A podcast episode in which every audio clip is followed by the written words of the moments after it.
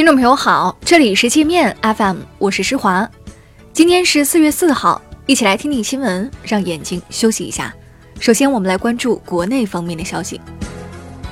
在四川凉山州森林大火中牺牲的二十七名消防战士和三名地方人员被正式认定为烈士，牺牲的消防战士被追记一等功。辽宁鞍山、广西梧州、陕西榆林、延安、江西上饶、安徽无为的六个网民，在微博和朋友圈恶毒攻击这些烈士，相继被警方刑事拘留。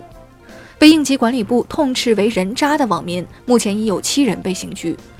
浦发银行利用烈士推广信用卡，被公众强烈谴责。应急管理部、国家林业草原局和中国气象局联合发布了三年来首个森林火险红色预警，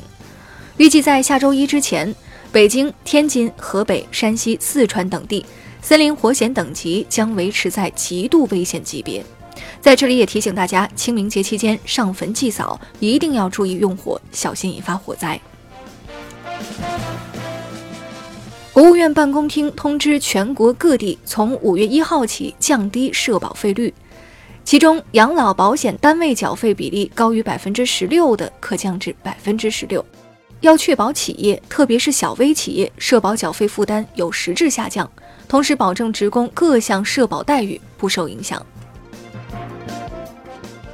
外交部澄清，中国向委内瑞拉派驻解放军军事顾问协助马杜罗的传闻。称境外有关报道全是子虚乌有的谣言。武汉政法系统出现塌方式腐败，武汉中院原院长王晨、市检察院原检察长孙光俊、市委政法委原常务副书记周斌，以及江汉区法院院长刘汉强、武昌公安分局局长皮兴盛等人，均因严重违纪违法被查。安徽省原副省长陈树龙敛财两亿七千五百多万，被判无期徒刑，罚款一点七亿。陈树龙被称为安徽股神，利用内幕消息非法获利一亿三千多万，滥用职权导致国家资金损失超过二十九亿。网传在浙江频繁跳槽者，个人信用记录将会留下污点。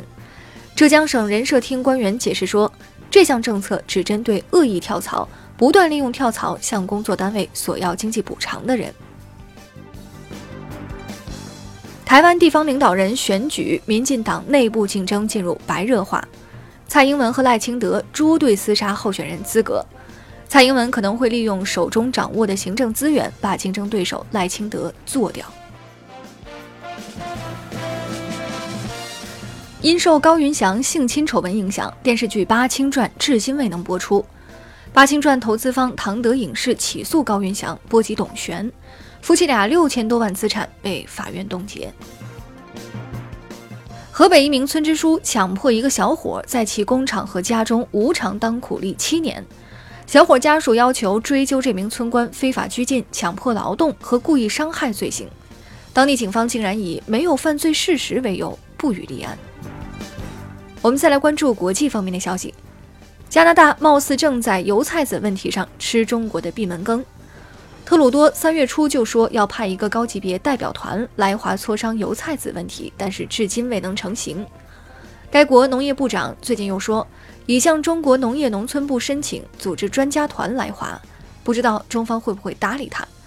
中国海关已经封杀了两家加拿大油菜籽巨头。美国在台协会首次公开承认，美国陆海空以及海军陆战队的现役军人已从2005年开始进驻该协会在台湾的办公室。台湾媒体说，这些人不是安保，而是武官。据俄媒消息，俄罗斯将从今年七月底开始向中国交付第二批 S-400 防空导弹防御系统。俄方去年交付的第一批 S 四百曾因在海上遭遇风暴，部分设备受损。美国民主党再次向川普的心窝捅刀子。民主党众议院筹款委员会主席要求税务部门在本月十号前提交川普二零一三到二零一八年期间的个人和商业纳税申报单，川普一直拒绝公开自己的缴税记录，被民主党怀疑偷税漏税。据《华尔街日报》消息，埃塞空难发生前，当班波音737 MAX 八客机的防失速系统曾反复启动四次。飞行员最初遵循了波音列出的应急操作程序，但没能控制住飞机。CNN 则帮波音开脱，称飞机坠毁可能是遭到鸟类撞击。在海上横行霸道的美国军舰又被货轮撞了。一个星期前，一艘正在自家码头上西装的美军伯克级驱逐舰，被一艘从青岛赶来的挪威运输船撞了一个大坑，军舰船体漏水，幸好没人伤亡。那好了，以上就是今天节目的全部内容了，感谢您的收听，我是施华，欢迎您下载界面 App，在首页点击试听，找到界面音频，更多精彩内容等着您收听。